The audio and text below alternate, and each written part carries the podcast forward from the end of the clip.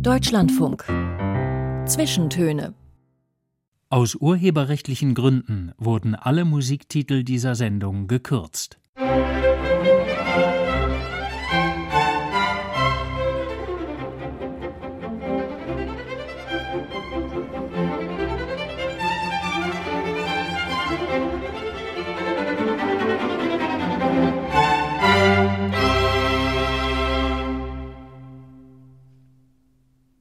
Zu den Zwischentönen begrüßt sie Maja Elmenreich. Wie hat die Musik von Johann Sebastian Bach in den Ohren von Johann Sebastian Bach geklungen?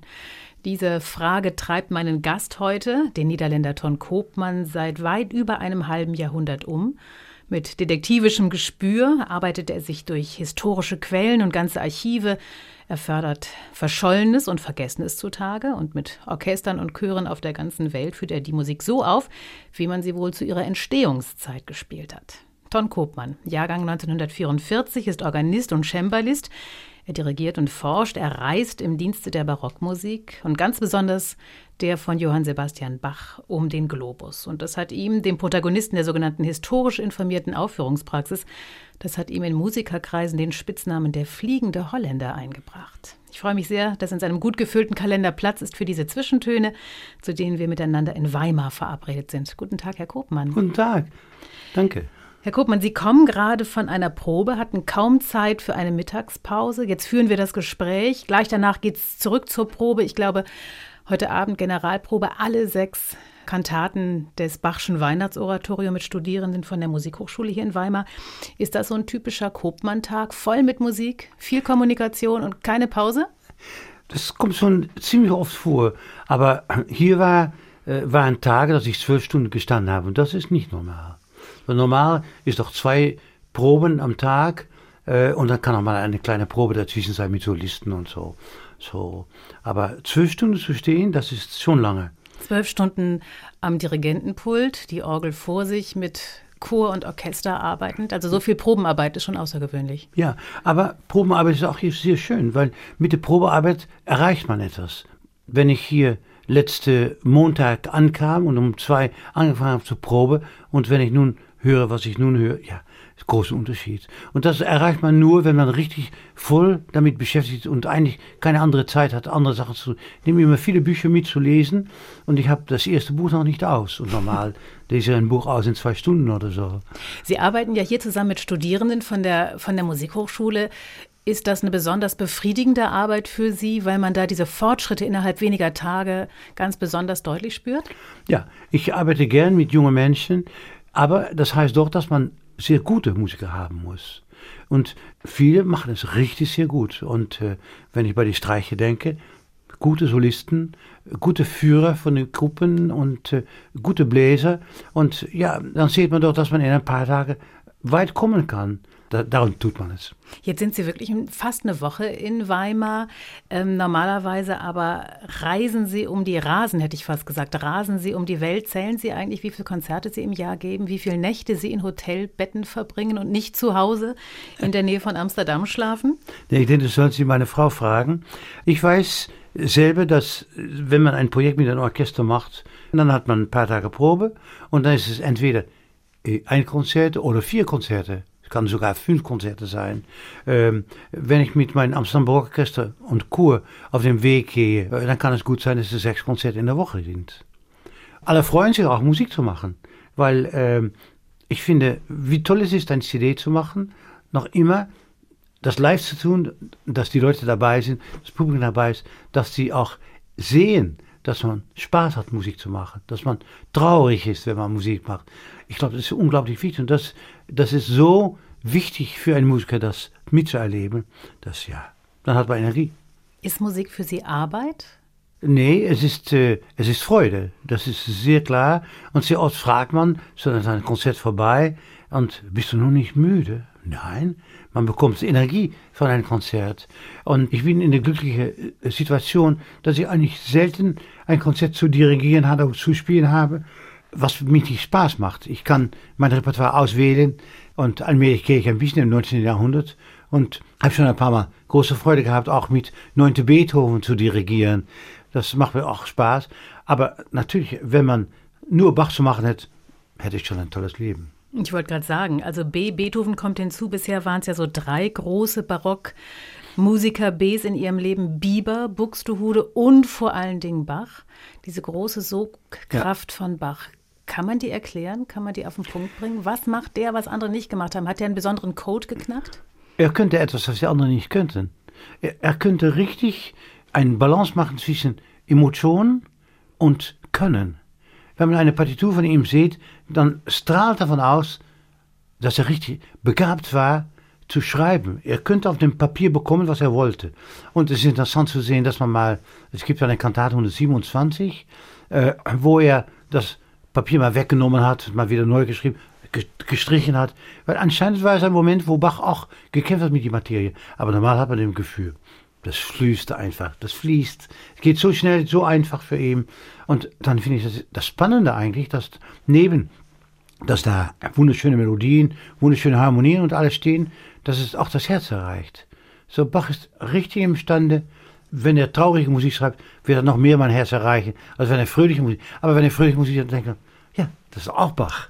Freue dich. Und jetzt machen wir den Praxistest. Das Herz wird ganz sicher erreicht. Herr, unser Herrscher, Ton Kopmann, Sie dirigieren den Chor der Niederländischen Bachvereinigung und das von Ihnen gegründete Amsterdamer Barockorchester. Wir hören einen Ausschnitt aus diesem Eingangschor aus der Johannespassion.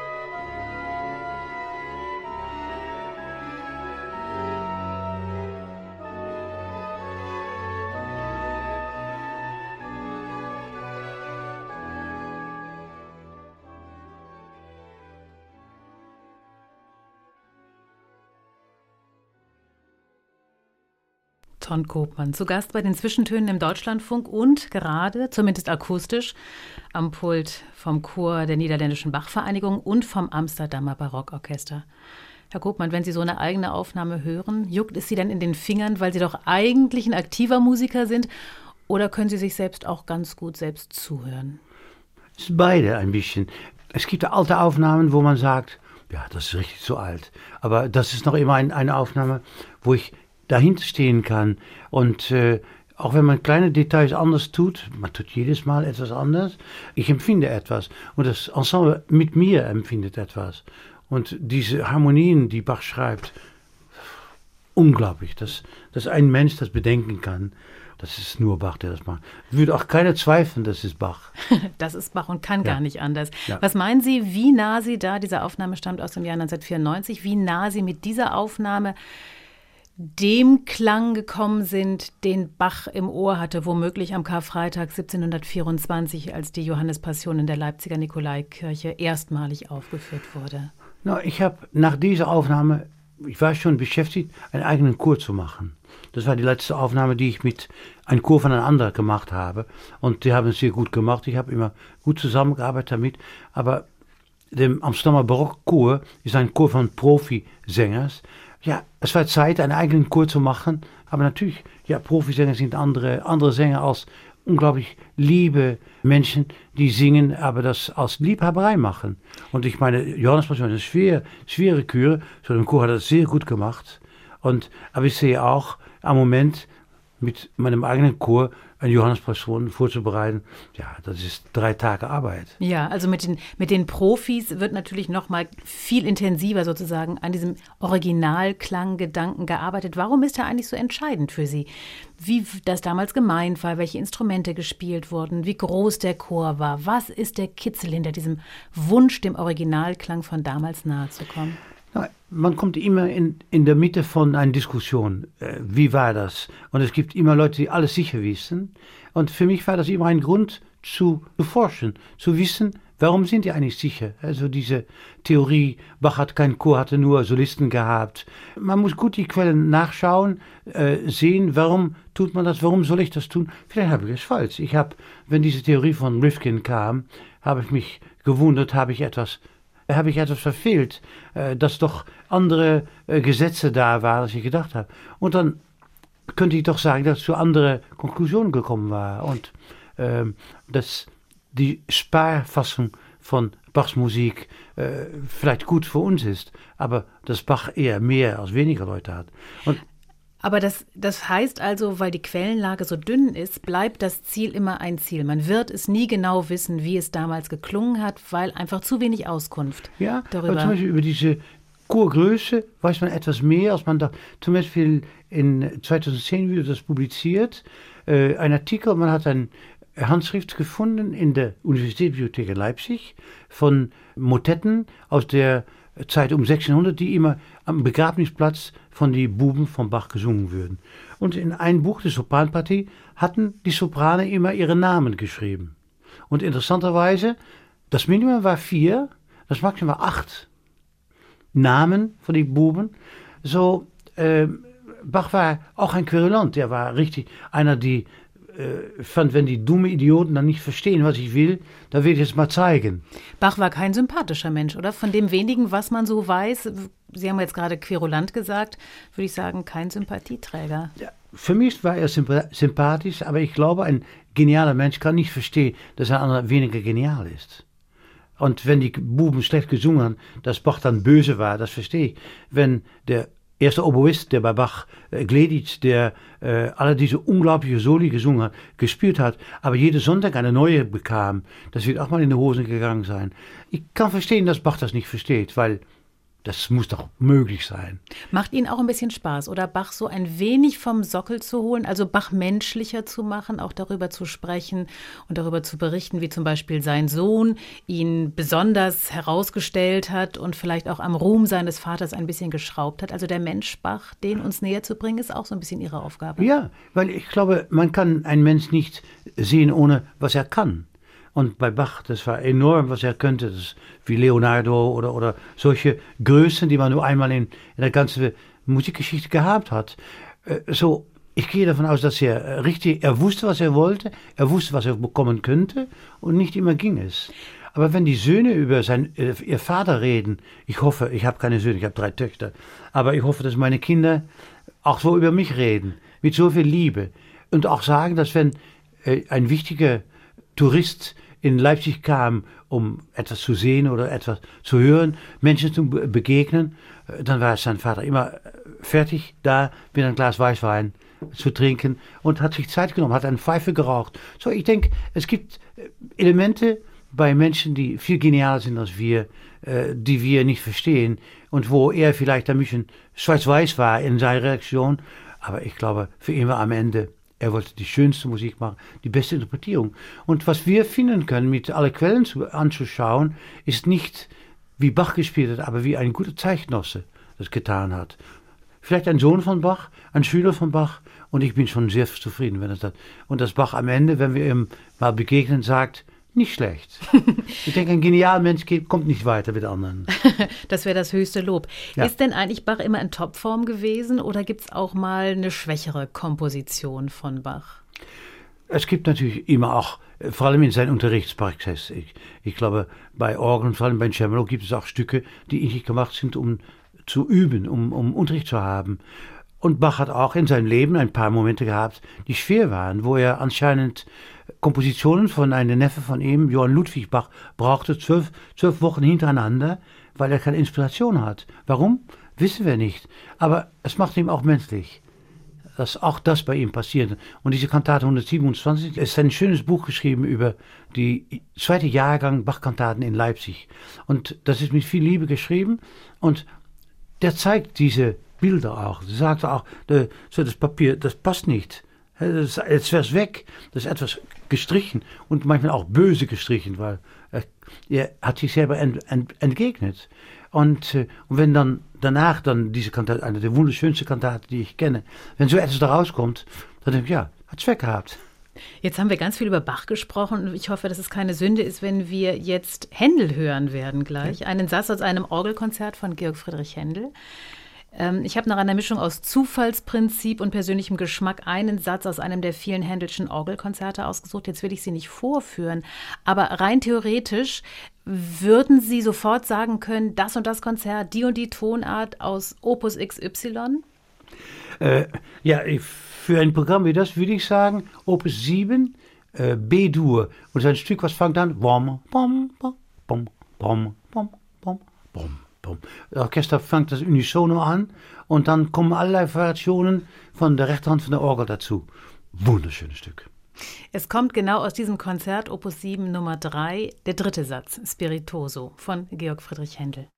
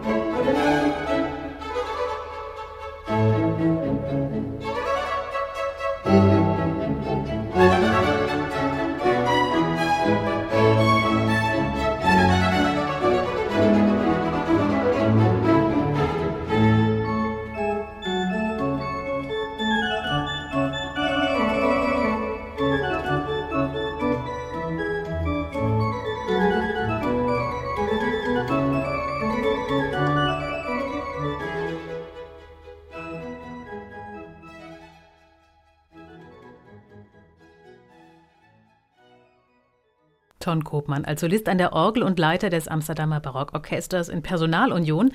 Das war der dritte Satz Spiritoso aus Händels Orgelkonzert B-Dur Opus 7 Nummer 3. Sie haben gerade gesagt, quasi Popmusik, ja. als die Musik lief.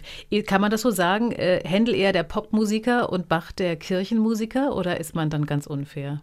Ich glaube, man ist unfair, weil äh, Händel als Musiker für die Kirche hat schöne Stücke, aber ist allmählich im anderen Gebiet gekommen mit der Oper. Dann ist es ganz schief gegangen, weil äh, man hatte genug von der Opera Seria und es war auch die Gegenoper in, in London. So, es war eine schwere Zeit für ihn. Äh, er ging bankrott und ist wieder angefangen, aber wusste nicht genau, was zu tun. Fangt dann mit Ratoja an und das geht ziemlich gut. Und dann kommt Messiah und dann ist die Hölle los. dann, dann brennt die Hütte sozusagen. Ja, und ich finde bei Bach, wenn man bei Bach Verdi-Kantaten hört, es ist kein Unterschied mit, mit kirchlichen Kantaten, nur andere Text. Und manchmal ist ein Schlusschor in einer wirklichen Kantate ein bisschen einfach, Music for the Millions. Aber der Anfangschöre findet man äh, viele zurück in, äh, in normale Kantaten, Kirchenkantate. Und ich denke für beide, äh, natürlich für Bach war es wertvoll, für Gott zu schreiben. Er war ein gläubiger Mensch, aber normaler gläubiger Mensch nicht mehr wie das. Aber es war auch gut, Ehre zu haben von der König, der Kurfürst, der da war. Und in Leipzig war öfters der, der Fürst von Dresden war da. Und die haben sich einander mal eine Hand gegeben, vielleicht mal zusammen eine Pfeife geraucht oder was auch. Das ging doch etwas einfacher aus der heutigen Zeit. Stellt sich gleich die Frage, wie gläubig man eigentlich sein muss, um Bach zu spielen und Bach zu verstehen? Oder ist das eine Frage, die sich eigentlich inzwischen verbietet? Nee, es war natürlich in Bachzeit war es normal, dass einer glaubte. Es war unmöglich zu leben in, sagen in Leipzig, äh, aber in München auch, äh, ohne zu glauben. Aber man brauchte nicht fünfter Evangelist zu sein. Und ich finde, das ist ein großer Fehler, den man um 1900 gemacht hat. Man wollte Bach noch mehr Kirchenmuster, noch mehr Kirchenmuster, noch mehr. Und er müsste dann ähm, alles wissen über der Bibel. Und da, Bach hatte keine Zeit dafür. Er hat normal äh, vor dem Essen, denke ich, ein, ein kleines kurzes Stück vorgelesen. Und das war es. Und weiter hat er gearbeitet wie ein Verrückter. Und äh, hat sich gefreut damit. Kommen wir nochmal zurück zu dem anderen, nämlich zu Händel. Ähm, Sie haben selbst, obwohl Sie sich ja Bach sehr verschrieben haben in Ihrem Leben, Sie haben aber, was Händel angeht, eine ganz, ganz, einen ganz, ganz großen Fund gelandet in Ihrer eigenen Bibliothek mit mehr als, soweit ich weiß, 10.000 Büchern. Ähm, haben Sie mal eine bis dahin unbekannte Händel-Kantate entdeckt. Wie ist das passiert? Haben Sie gezielt gesucht oder war das ein Zufall? Nee, das Handschrift hatte ich schon 40 Jahre oder so. Und ich weiß noch immer, weil ich es gekauft habe. Ja, da standen zwei Kantaten von Händel. Ich habe nicht angenommen, dass eine unbekannt war. Und kurioserweise von dieser Kantate, der erste Arie ist auch bekannt und danach nicht mehr. Ich habe das nicht bemerkt, aber was mich intrigiert hat, im Cover vom Buch, weil es war ein, ein Konvolut mit vielen Kantaten, auch von anderen Komponisten. Und da stand Ad usum Serafino Agostini. Wer ist Serafino Agostini? Ähm, Agostino äh, Serafini müsste ein Kastrat gewesen sein, weil das sind alle Soprankantaten. Und keiner könnte etwas darüber sagen. Ich habe immer Leute mal wieder gefragt, weißt du, wer das ist? Nee. Allmählich hat mir entdeckt, dass ein paar Autographen von Marcello da sind. So, doch schön. Ich habe immer das gezeigt zu Menschen und zu Händel, kenne auch. Kenn, kennst du vielleicht einer in der äh, Händel-Umgebung, äh, äh, die das geschrieben? Nee, kannte keiner. Und dann John Roberts, der äh, große amerikanische äh, Händlerkenner. Äh, ich war in, in, äh, in San Francisco und er war Librarian da, der, der Bibliothekar in der Universitätsbibliothek. Und er sagt, na, schick mal ein paar Kopien, schau mal, wer weiß, kann ich etwas für dich finden. Und innerhalb einer Minute hat er zurückgesagt, du Idiot, du hast eine richtige Händel, unbekannt. Und da war die Echtheit bestätigt sozusagen. Ja, keiner hat je daran gezweifelt. Es war nur, wir wissen sicher, Händel hat es nicht, nicht kopiert. Ein anderer hat es kopiert, aber es ist in Rom gemacht, wenn er da war, so 1708, 9, 10 zu dieser Zeit. Also schon doch ein bisschen Systematik dahinter. Sie haben wie ein Detektiv über Jahre eine Spur verfolgt. Ja, aber äh, keiner kann verstehen, dass ich so ein Stück in Bibliothek gelassen habe und nicht das geschaut habe. Aber für, für Bach und für manche andere Komponisten habe ich mehr Literatur als für Händel. Ich bin sehr interessiert in Händel ähm, aber sehr viel hier geht immer über ähm, das Typische von einem bestimmten Sänger in einer Oper. Immer, und das interessiert mich weniger. Mich interessiert vor allem Quellen wie, äh, wer hat es geschrieben, was steht da, was ist der Unterschied mit anderen Quellen. So, solche Arbeit interessiert mich mehr als das. Und so habe ich es gelassen. Wenn ich mal einer begegnet, der, der vielleicht etwas davon wusste, habe ich immer gefragt. Und nur John Roberts war der Einzige, der sagt, schick mir eine Kopie. Und, und der dann sagen konnte, das war ein Treffer. Ja, und er hatte dann auch das Recht bekommen, das zu publizieren in der Bärenreiter Verlag mit äh, äh, der Händel, äh, große Händel-Edition. Und äh, hat, das hat eine eigene Cover bekommen, weil alle Kantaten waren schon publiziert. Der Einzige, und in der Händel-Gemeinschaft fand man so wichtig, dass dieses Stück zu, zu publizieren. Weil es ist eine vielleicht frühere Fassung von einer Kantate, die wir noch kennen. Es gibt die gleiche Kantate ähm, und die ist aufgenommen von ähm, äh, Fabio Bonicioni, ein ehemaliger Student von mir. Äh, gut gemacht, gute Sänger. Und da ist eigentlich ähm, wie in meiner Kantate, die Frau ist traurig, weil er hat ihn verlassen. Bei, bei mir sagt er, okay, weg damit, ist genug gewesen. Und bei Fabio sagt aber er war doch eigentlich ein netter Mann. So, es endet komplett anders. Ganz, und, äh, und der Unterschied ist nur, die erste Arie ist bekannt und dann äh, drei Recitative und drei Arien sind neu. Wenn Sie davon berichten, dann leuchten Ihre Augen. Also bei Ihnen gehen Wissenschaft und praktizierendes Musizieren Hand in Hand. Deshalb die rein theoretische Frage, wenn Sie sich äh, entscheiden müssten, worauf könnten Sie am ehesten verzichten? Auf nichts. Auf nichts, okay, dann bleibt alles beim Alten. Ja, ja. Der niederländische Barockmusiker, Musikwissenschaftler, Musikaliensammler und, und, und, Ton Kopmann ist heute zu Gast in den Deutschlandfunk Zwischentönen. Nach den Nachrichten setzen wir unser Gespräch fort. Bis gleich also. Mit Maria Elmenreich und unserem Gast heute, Ton Koopmann, dem niederländischen Organisten und Dirigenten, Bachkenner und Musikforscher, dem Experten für die sogenannte historische Aufführungspraxis. Ton Koopmann, wir sitzen zusammen in Weimar, also mitten in Bach Country, könnte man sagen, im Bachland. Denn auch in Weimar ist man ganz stolz darauf, dass vor gut 300 Jahren Johann Sebastian Bach in der Stadt gelebt hat, als äh, Hoforganist und als Kammermusikus. Spielt das für Sie eine Rolle, wenn Sie hier sind, wo auch Bach gewirkt hat? Wenn Sie in einer Kirche stehen, in der Herderkirche, da sind zumindest Bachs Söhne getauft worden. Ist das eine besondere Inspiration, so ein Original-Bachort? Ja, das ist es sicher. Und auch zum Beispiel, wenn ich aus meinem Hotel laufe, dann steht darauf, hier stand das Haus von Johann Sebastian Bach, wenn er hier äh, gearbeitet hat. Und hier sind seine Söhne Wilhelm Friedemann und, und auch Karl Friedemann Bach geboren. Und dann sieht man nichts mehr vom Haus. Und dann fragt man, ist das schon längst weg? Ist das im, im Krieg weggekommen? Nee, dann sagt man nein. Erst weit nach dem Krieg ist das abgebrochen. Es gibt nur noch ein bisschen Keller. Und bei die Keller hat man versucht, ein Parking zu machen. Das finde ich eine Schande. Eine Tiefgarage anstelle Ja, einer Gedenkstätte eines Museums, was Sie viel besser gefunden hätten und viele andere wahrscheinlich auch. Als Weimar, als Stadt von Goethe, aber auch Stadt von Bach und von vielen anderen wie Herder und so. Man müsste einfach sagen, okay, das Versäumen machen wir gut. Wir werden Gelder sammeln und ich weiß, es gibt eine Gruppe, die das versucht, aber es ist noch immer ein bisschen traurig, dass noch, die noch nicht gehört werden. Mhm, Weil diese Orte, jetzt vielleicht in einer Kirche, in der er tätig war, noch viel mehr, aber Orte der Inspiration auch sind für Sie? Also sind Sie deswegen, haben Sie das Gefühl, Sie sind Bach da besonders nah? Ich finde es in, in Leipzig natürlich sehr, äh, wenn man dort Orgel spielt, hat man immer das Gefühl, dass der kritische Blick vom Bach hinten dich ist und schaut, wie du das machst. Sie sind immer und immer wieder in Kirchenräumen zu Gast. Man könnte sagen, Kirchen sind Ihr Hauptarbeitsort. Wie sehr beschäftigen Sie sich mit den Kirchen selbst? Sie sind kunsthistorisch überaus interessiert und kundig. Sind Sie auch ein Kirchenexperte? Ich bin katholisch erzogen und ähm, bin lange Zeit auch Katholik gewesen. Am bestimmten, wenn die elektrische Gitarren in die katholische Kirche kamen, weil man dachte, äh, Nachfolger von äh, Michael Jackson können das viel besser als die historische Orgel in der Kirche, dann habe ich gesagt, nein, das ist nicht mein Sache.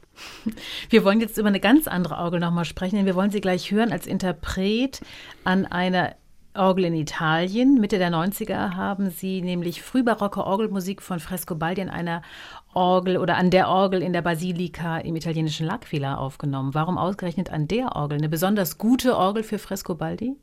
Ja, ein schönes Instrument, äh, wieder ein altmodisches Instrument, weil das Instrument ist aus Anfang 18. Jahrhundert und für Frescobaldi würde man eher ein 16. Jahrhundert Instrument wählen.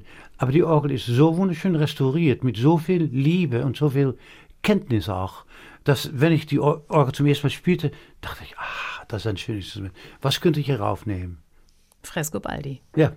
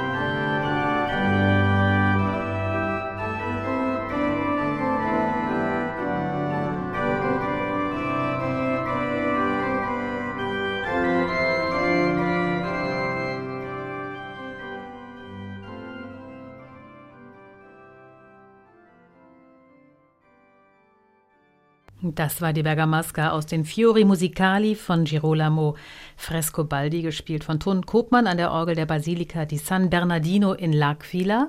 Ton Kopmann heute unser Gast in den Zwischentönen. Die erste Orgel, die Sie gehört haben und die womöglich Ihre Liebe auch zu diesem großen Instrument ja begründet hat, die stand wahrscheinlich im niederländischen Zwolle, oder? In Ihrer Ja. Heimatstadt. Erinnern Ja. Sie sich noch an die Erstbegegnung mit dem, wie sagt man, mit der Königin der Instrumente? Ja, weil äh, ich wusste natürlich nichts. Ich war nur imponiert von einer Orgel. Da sah ein Organist, die mit seinen Händen und Füßen spielte. Und die konnte unglaublich laut spielen. So laut, dass man fast die Hände gegen dem Ohr äh, gehalten hat. Und ich habe immer bei der Organist gestanden, als Knabe von sechs, sieben Jahren. Und hoffte natürlich, dass ich mal ein paar Töne spielen dürfte. Das kam nicht so viel später, äh, weil seit ich ins Gymnasium saß, dann würde ich öfters gefragt, kannst du eine Hochzeit oder eine äh, Requiemmesse spielen, weil es gibt keine Organisten und wir brauchen eine. Und da dürfte ich vom Gymnasium aus dahin gehen, kriege ich dann fünf Gulden, so würde sehr reich, und dann allmählich würde die Orgel, äh, meine, mein Instrument, ich könnte darauf spielen. Aber ich war inzwischen schon Organist geworden in eine, erst eine kleine Kapelle und dann eine Kirche mit einer mechanischen Orgel. Aber vorher müssen Sie es noch gelernt haben. Von wem? Bei wem haben Sie Unterricht gehabt? Wer hat Ihr Talent Ja, entdeckt? ich hatte eigentlich Pech. Wenn ich zehn Jahre war, bekam ich Klavierunterricht. Ich ging jedes Jahr zu der Orgellehrer in der Schule und sagte, kann ich Orgelunterricht bekommen? Der schaute zu mir, du bist viel zu klein. Da kann ich bei Pedal. Ich sag, ja, ich kann. Nee, ich sag, Du kommst mit den Füßen nicht unter Nee, die Pedale? Mhm. Noch nie dabei.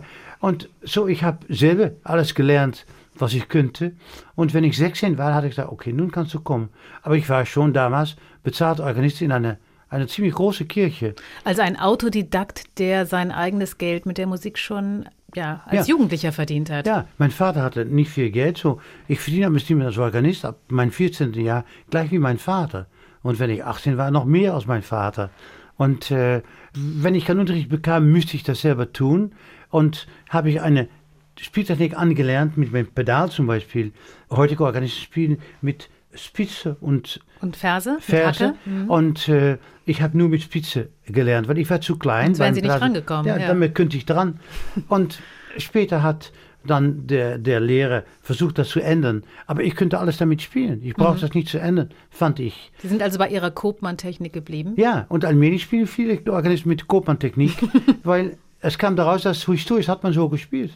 Kommen wir nochmal zurück zum kleinen Ton, also ganz zum Anfang. Äh, Im Oktober 1944 geboren, als Antonius Gerhardus Michael Kopmann, also zu Kriegszeiten sind Sie noch geboren worden. In eine, Sie haben es gerade so ganz beiläufig gesagt, in eine nicht gerade reiche Familie. Ja.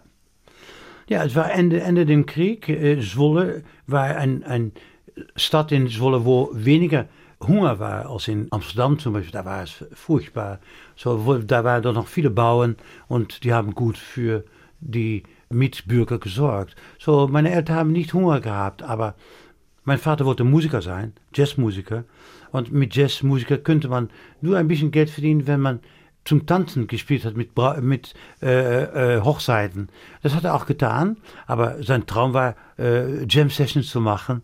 Und dann würde manchmal von ein Freund von ihm hinten im Rad ein Klavier mitgefahren zu unserem Haus. Und dann kam ein Kontrabass, mein Vater als Schlagzeuger. Und das habe ich immer gerne angeschaut, weil ich fand das, äh, wenn ich meinen Vater spielen sah, dann sah ich mich selber, wie ich das kenne von mir, mit Enthusiasmus, mit Freude Musik zu machen. Das hat mein Vater auch getan, hat auch am bestimmten Moment seine, wie heißt das, wo man mit man schlägt, Schläger? Äh, Mit den Drumsticks? Ja, Mit- Drumsticks. Ja, hat seine Drumsticks in die Höhe ge geschmissen und dann wieder genau gepackt und dann weitergespielt. Das war so ein Trick von ihm. So, hat sich, hat sich richtig äh, Spaß gehabt. Und dann, allmählich, meine Mut Mutter bekam Multiple Sklerose, wenn ich vier war. Und die Ärzte wussten auch eigentlich nicht, was damit zu tun war. Und sie ist dann auch gestorben. Äh, äh, ich war 17, so. Sie war fast 14 Jahre krank. Und das war anscheinend noch nicht so schlecht für die Zeit. So, mein Vater musste richtig zu Hause vieles tun. Und wir hatten ein Geschäft, wo man Lebensmittel verkauft. So, er hat das, das, die Arbeit richtig gehasst. Und meine Mutter war so eine intelligente Frau, die auch, weil sie sich schlecht bewegen könnte, auf einen Stuhl im Geschäft sah und Leute kamen mit Fragen zu ihr. So, sie hatte ein, eine interessante Rolle zu tun und ist auch nie böse gewesen, dass ihr das bekam. Sie hat nicht gewusst, dass sie MS gehabt hat. Und äh, mein Vater hat es auch nicht gut, er hat es gehört, weil er war so traurig, äh, wenn meine Mutter gestorben war, dass er fragt, kannst du zu der Arzt gehen und etwas Tranquilizers fragen. Und dann sagt der Arzt, Also du, Beruhigungsmittel. ja, und dann sagt der Arzt zu mir, aber du bist doch auf dem Gym- Gymnasium, da kann ich dich erzählen, was deine Mutter gehabt hat. Sag, weiß man das dann? Ich sage, ja, das weiß man. Und er hat dann von mir gehört. Ich fand das, das kann man nicht, nicht einfach akzeptieren. Aber es war halt so. Die Zeiten waren so. Und- Sie haben gerade äh, ganz bildhaft beschrieben, wie trotz dieser schwere, schweren Krankheit Ihrer Mutter trotzdem, wie soll ich sagen, äh, die Musik viel Leben in den, in den Haushalt gebracht hat, wenn Ihr Vater Jazz gemacht hat. Sie haben aber trotzdem den Weg zur klassischen Musik oder beziehungsweise zur Bar- Barockmusik früh eingeschlagen. Waren Ihre Eltern unterstützend? Hat Ihr Vater auch diese Musik gut geheißen und hat gesagt, das darf er machen oder wollte er sie in Richtung Jazzmusik bringen? Welche Musik es war, es war egal. Aber dass er ein bisschen eifersüchtig war, kann ich verstehen. Es war ihm richtig, alles war nicht möglich. Erst im Krieg und dann ging die Karriere los und dann, meine Mutter wurde bald krank und äh, er war ein vielgefragter Jazzmusiker bei uns. Und, aber ja, für mich war es klar, ich will zu der Hochschule gehen, ich will Musikwissenschaft studieren und äh, ja, mein Vater fand, für uns Menschen ist eigentlich ULO heißt das in Holländisch. Das ist eine niedrige Schule als Gymnasium, äh, wo man moderne Sprachen bekommt, aber auf einem gewissen Niveau. Man darf nicht in, der Universität damit fahren. Und der Dirigent vom Knabenchor hat gesagt, nein, ein Musiker soll Latein nicht kennen. So, du musst ins Gymnasium gehen. Und mein Vater hat da nichts dagegen zu sagen. Das würde einfach entschieden für ihn. Und, das, war, das war ein Glücksfall für Sie. Ja, und ich habe das öfters gehabt. Ich sage immer, da war äh, Engel waren irgendwo doch mal um mich herum, die am wichtigen Moment mich geholfen haben. Ja. Und und wahrscheinlich auch den Weg richtig gewiesen haben. Wir kommen nämlich jetzt zur nächsten, in Anführungsstrichen, Vaterfigur. Darüber werden wir noch reden müssen. Aber wir steuern langsam auf Ihre Studienzeit in Amsterdam zu. Unter anderem bei dem legendären Gustav Leonhardt haben Sie studiert. Und ihn wollen wir jetzt erstmal als Musiker kennenlernen, bevor wir über ihn sprechen. Gustav Leonhardt als Organist und Leiter seines eigenen Leonhardt Barockensemble. In diesem Ensemble sind noch viele andere prominente Musiker und Musikerinnen dabei. Nikolaus Hanoncourt, auch ein Protagonist der alte Musik Musikwelt und seine Frau Alice, die Bratsche spielt. Wir hören eine Aufnahme, in deren Mittelpunkt aber der Countertenor Alfred Deller steht. Wir hören ihn mit der Agnus Dei Arie aus Bachs Hamollmesse. Eine Aufnahme, wenn ich das richtig recherchiert habe, entstanden in der Franziskanerkirche in Wien. In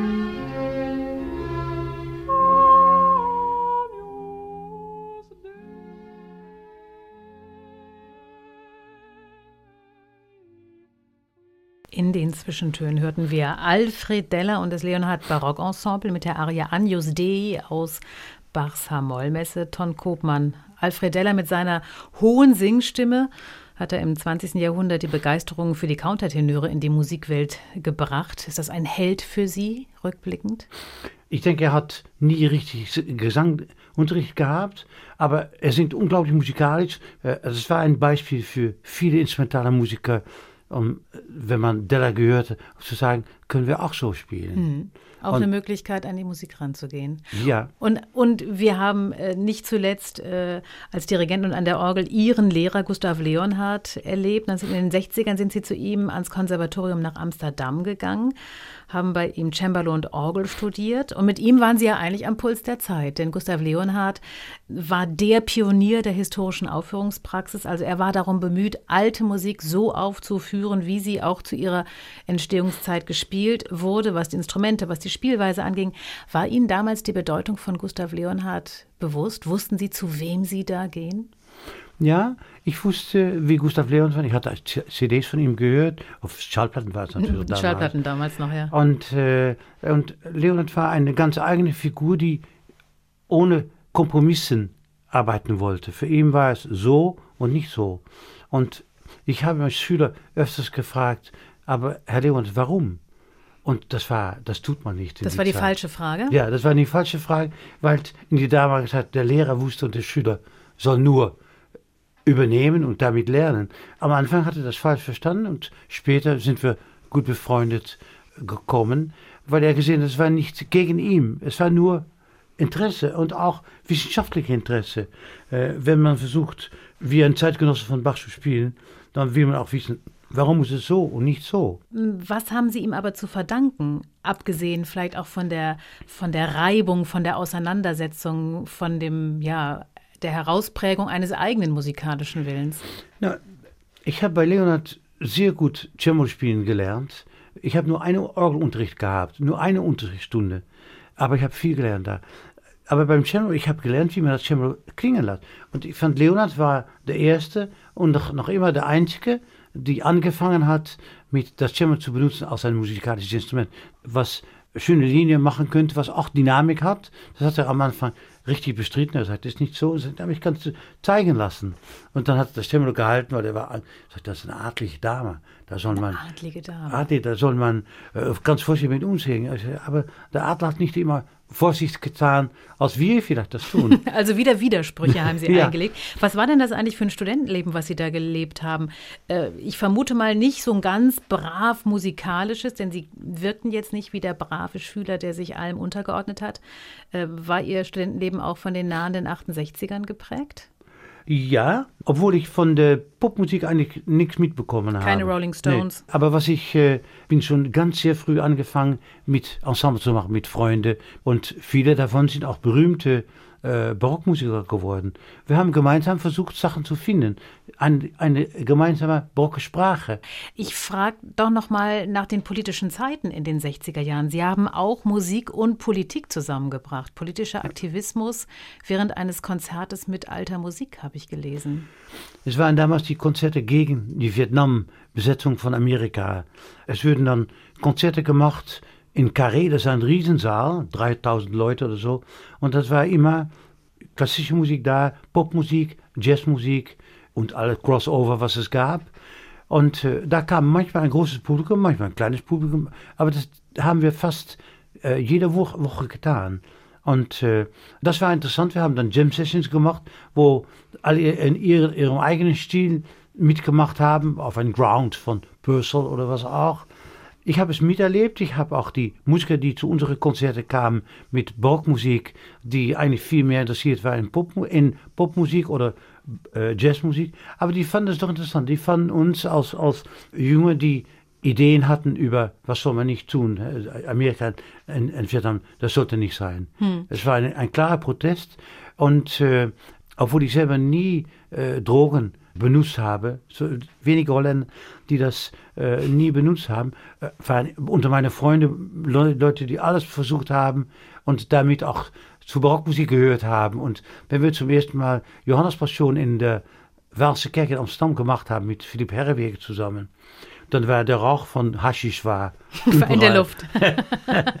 da sind wir schon bei den vielen Ensembles, in denen Sie gespielt haben, die Sie auch gegründet haben. Schon das erste Ensemble äh, noch zu Studienzeiten und 1979 dann der ganz große Schritt, nämlich das eigene Orchester zu gründen, das Amsterdam Baroque Orchestra, so sagt man es international.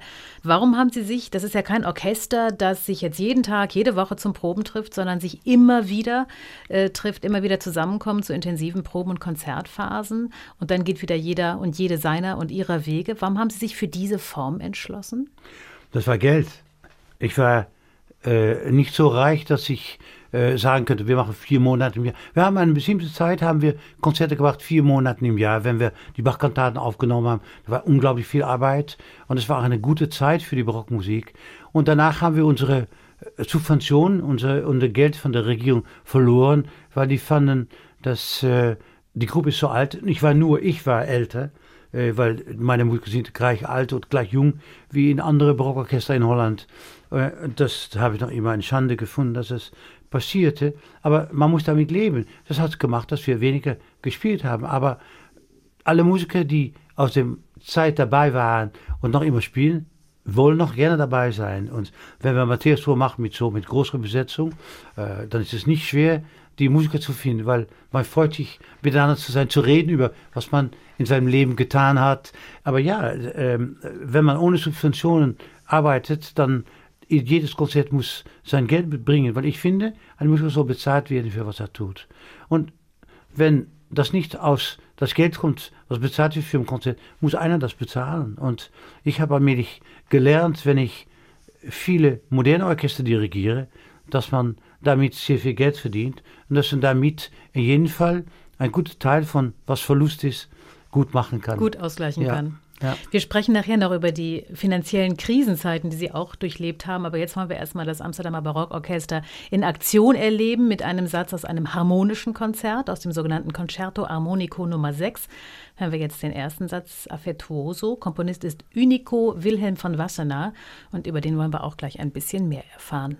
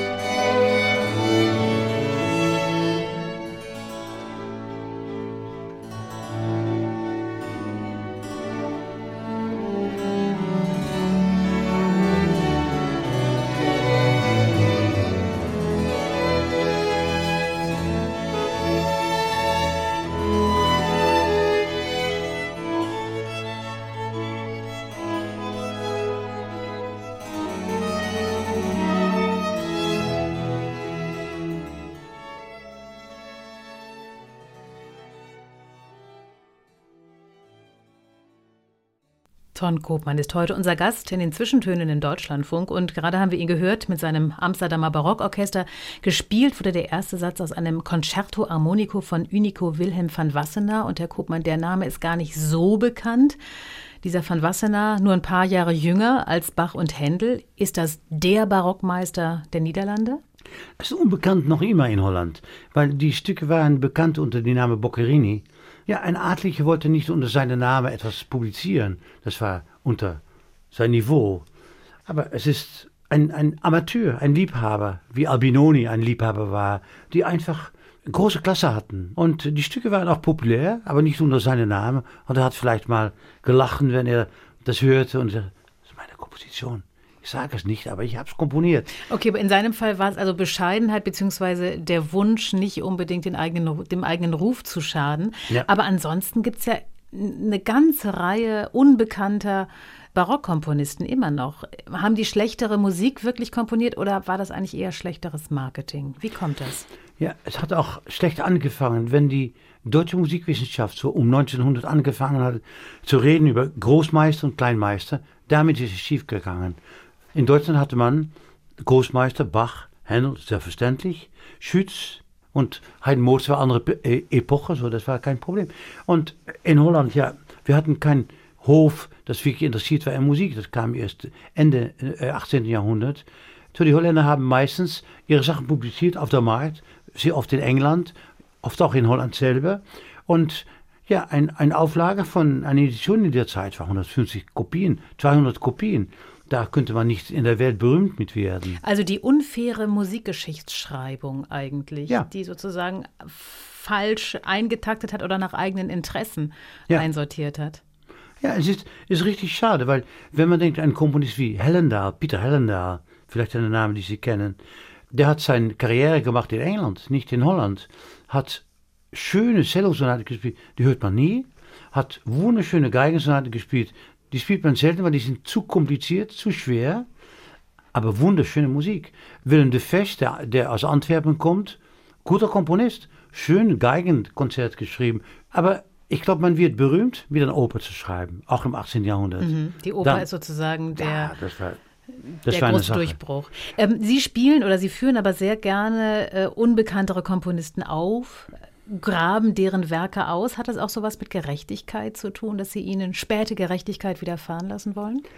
Ja, es hat sicher damit zu tun. Aber das Erste ist vor allem, man begegnet und denkt, man, das ist tolle, tolle Musik, wunderschöne Musik, sollen wir spielen? Aber eigentlich doch immer männliche Komponisten, ne? also Musik von komponierenden Frauen in der Barockzeit, wenn überhaupt vorhanden, ja, aber nicht bekannt. Ist vorhanden. Ist vorhanden. Ja, ich habe äh, vor anderthalb Jahre in meinem eigenen Festival in Frankreich und danach auch, auch in Holland in Konzerte Musik von Nonnen gespielt. So aus der Monteverdi-Zeit, Ende Leben Monteverdi, so 640 ungefähr. Nonnen, die nur für ihre eigene Gottesdienst geschrieben haben. Unglaublich schöne Musik, gute Musik. Musik, wo man sagen würde, das würde ein guter Schüler von Monteverdi sein. Und namentlich benannt, diese äh, Nonnen, oder anonyme gibt, Komponistinnen? ich muss nur einen Moment denken äh, für Namen. Weil wir so nach Musik hören, denke ich mal ein paar Namen. Vielleicht und, fallen noch welche ein. Ja. Aber wo wir gerade von den Frauen sprechen, war das nicht eigentlich auch so ein Merkmal der alten Musikbewegung des 20. Jahrhunderts, dass von Anfang an Männer und Frauen musiziert haben miteinander und nicht das patriarchale Business des klassischen Symphonieorchesters, wenn man jetzt nur an die Wiener Philharmoniker denkt, bei denen erstmals 1997 eine Frau äh, mit im Orchester gesessen hat. Das war in der alten Musikszene, auch in den Anfängen, die Sie ja mitgeprägt haben, doch anders, ne? Ja, aber auch in Holland war es nie Gewohnheit. In Holland haben immer Frauen in die Symphonieorchester gespielt. Vielleicht weniger als Männer, aber es waren wichtige Solisten, äh, nicht nur in Holland, aber außerhalb auch Frauen, die Geige gespielt haben und die erlaubt waren. Aber auch in, wenn man Fotos, alte Fotos sieht vom Konzertorchester, sieht man auch Frauen da. Okay, nicht Nieder nur Harfe, aber auch andere Instrumente. Die Niederländer waren da fortschrittlicher. Aber Deutschland war doch auch nicht so dagegen. Ja, jetzt haben wir das Extrembeispiel, glaube ich, mit den Wiener Philharmonikern angeführt. Ja. Damit sind wir bei den Frauen, bei den musizierenden Frauen in ihrer Familie. Ihre Frau und zumindest eine ihrer Töchterinnen sind Musikerinnen. Ihre Ehefrau Tini Matteau, Cembalistin und Aufnahmeleiterin, auch vieler ihrer Aufnahmen. Und ihre Tochter Marike, Jazzmusikerin. Und damit knüpft die dann an die Familientradition Ihres Großvaters, sprich Ihres Vaters Ton Kopmann an. Das Ja. wird also vererbt. Der Jazz ist wieder aufgetaucht in der Familie Kopmann. Ja. Und äh, natürlich bin ich stolz, wenn ich meine jüngste Tochter höre, äh, Jazzmusik zu singen, weil sie kann richtig gut singen äh, und sie freut sich auch, Musik, Musikerin zu sein. Es war in der Covid-Periode nicht so einfach für sie, äh, hat gerade eine CD gemacht, die erfolgreich war, aber dann plötzlich war alles still, alle Konzerte gehen weg. Sie hat mit meiner Frau war es anders. Wir haben und noch immer spielen viel zusammen, aber wir haben auch viel zusammen gespielt auf zwei Cembali, manchmal noch mit anderen Studenten dazu, die Konzerte für ein, zwei, drei, vier Cembali ein paar Mal aufgenommen, aber auch in Konzerte gespielt. Wir können unglaublich gut zusammenspielen. Und dann ist es nicht eine Sache, ich bin der Boss und sie ist Nummer zwei.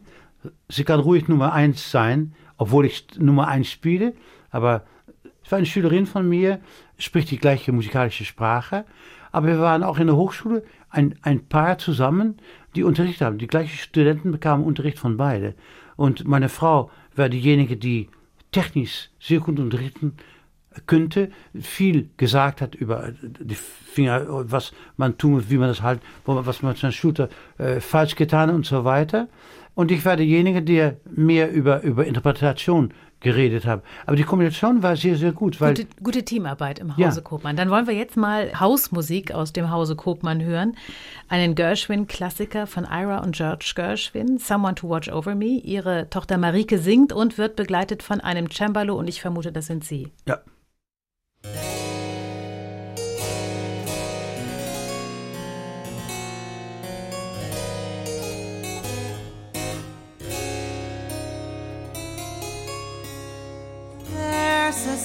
old says that love is blind. Still, we're often told, Seek and ye shall find. So I'm going to seek a certain lad I've had in my mind. Looking everywhere, I haven't found him yet. He's a big affair I cannot forget.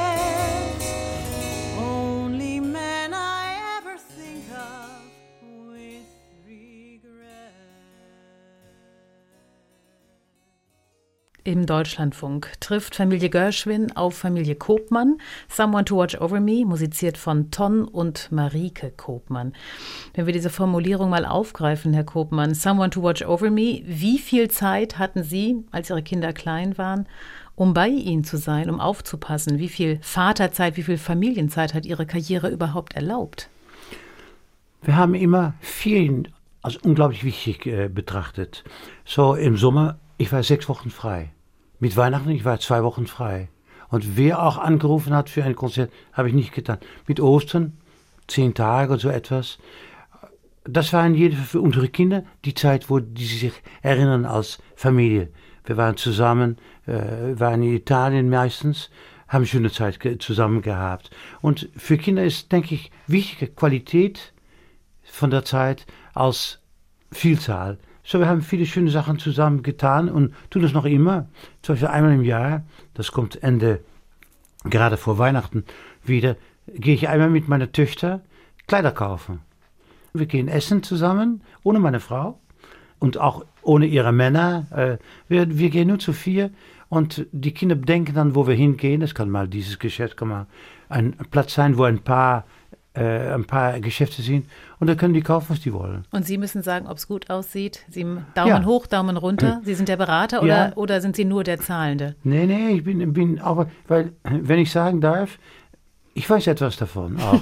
Es interessiert für mich selber nicht. Es interessiert überhaupt nicht, wie ich aussehe. Aber für meine Frau, für meine Kinder interessiert es mich sehr. Okay, keiner der Kinder ist arm, so, die können es auch selber kaufen. Aber es ist so eine Gewohnheit, dass wir es schon Jahre machen. Das ist immer schön. Hat eine Tradition. Ja. Damit sind wir beim Geld. Sie sind immer freischaffender Musiker gewesen, hatten keine Festanstellung. Sie haben Professuren an der Uni gehabt, aber als Musiker, als aktiver Musiker, passt das zu Ihrem Charakter, frei zu sein? Ich meine, wir haben lange Zeit, Amsterdam Barockorchester und Co., haben äh, Subventionen, so Gelder bekommen von der Regierung. Und das waren interessante Summen, wo man mit man richtig was tun kann.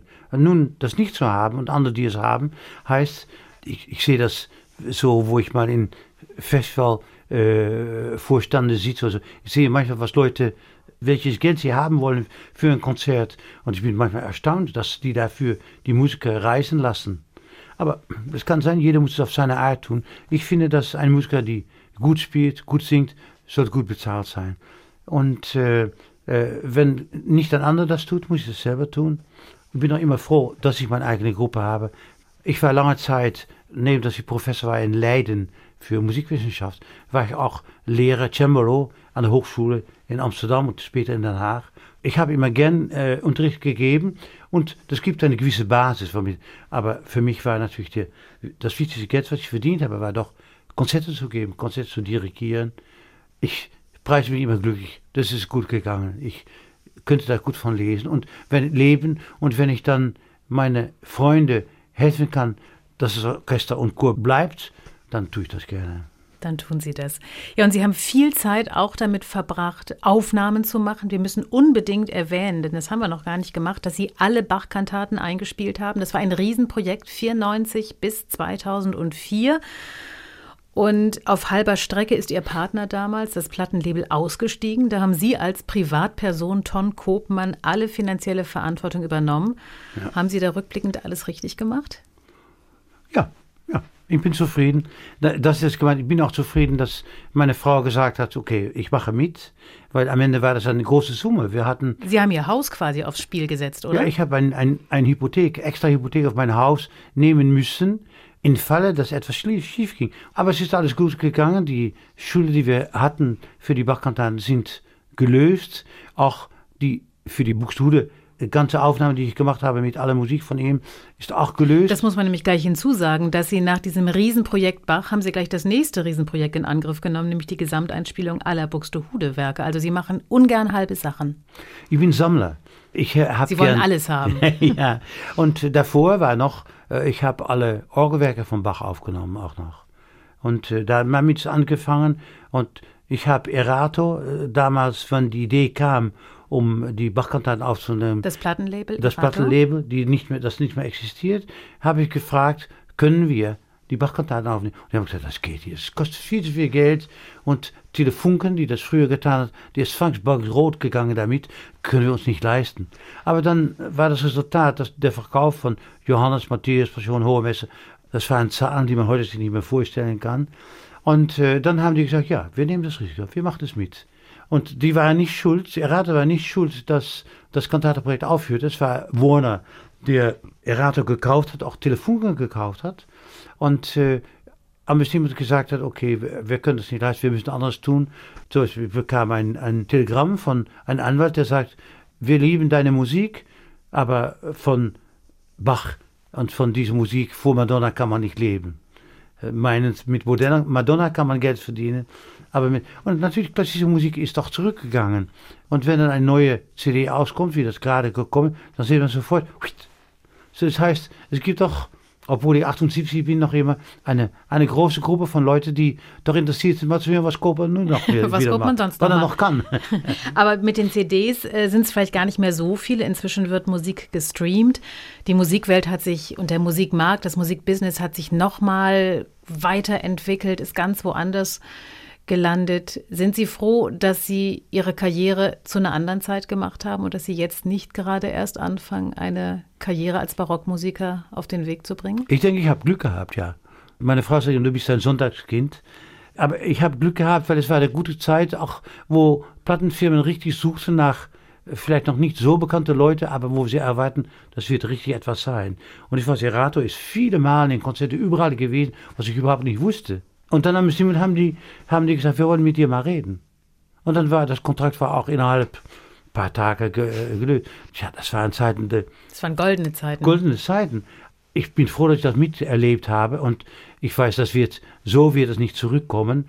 Äh, alles natürlich auch viel äh, mehr auf Computer gedacht und du, du kannst das dann kaufen für wenig, aber dafür kannst du nicht das aufnehmen weil du brauchst auch Geld, um die Musiker zu bezahlen. Ein großes Dilemma.